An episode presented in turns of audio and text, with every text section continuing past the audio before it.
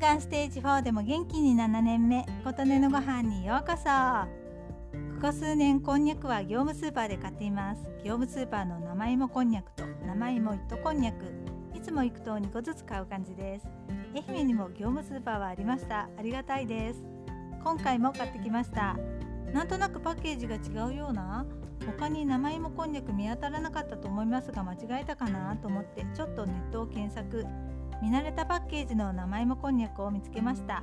あったあったこれこれやっぱりいつもとパッケージが違いました。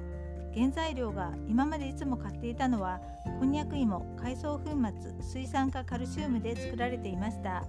今回のはこんにゃく芋こんにゃく製粉海藻粉末水酸化カルシウムで作られています。こんにゃく芋はどちらも国産。今回のはこんにゃく製粉も入っているものでちょっと違いますね。探せばこんにゃく製粉が入っていないものもあったのかこんにゃく製粉入りに変わってしまったのか分かりませんが次回行ったらまたよく見てこようと思います。ちなみに生芋こんにゃくとはこんにゃく芋をすりつぶして作るこんにゃくで現在一般的に売られているのはこんにゃく芋を一度粉にしてから作られているものとのことです。私はなんとなく生芋こんにゃくの方が栄養もありそうで美味しそうな気がするのでここ数年は生芋こんにゃくを買っています。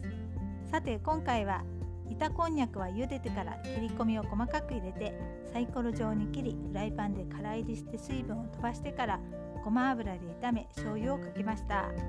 いつもは七味唐辛子があったらかけます。今回はなかったのでそのまま糸こんにゃくは茹でて適当な大きさに切ってから人参の千切り玉ねぎの千切りを炒めたところに入れて醤油で味付けして一口大に切ったニラを最後に入れて少し炒めてチャプチェ風にしました。普通春雨を使う料理も糸こんにゃくを使った方がヘルシーだということでサラダにするレシピも見つけました。今までサラダにしたことはなかったので次はサラダ作ってみようと思います。ということで今回は生芋こんにゃくの話でした。あなたの元気を祈っています。琴音のありがとうが届きますように。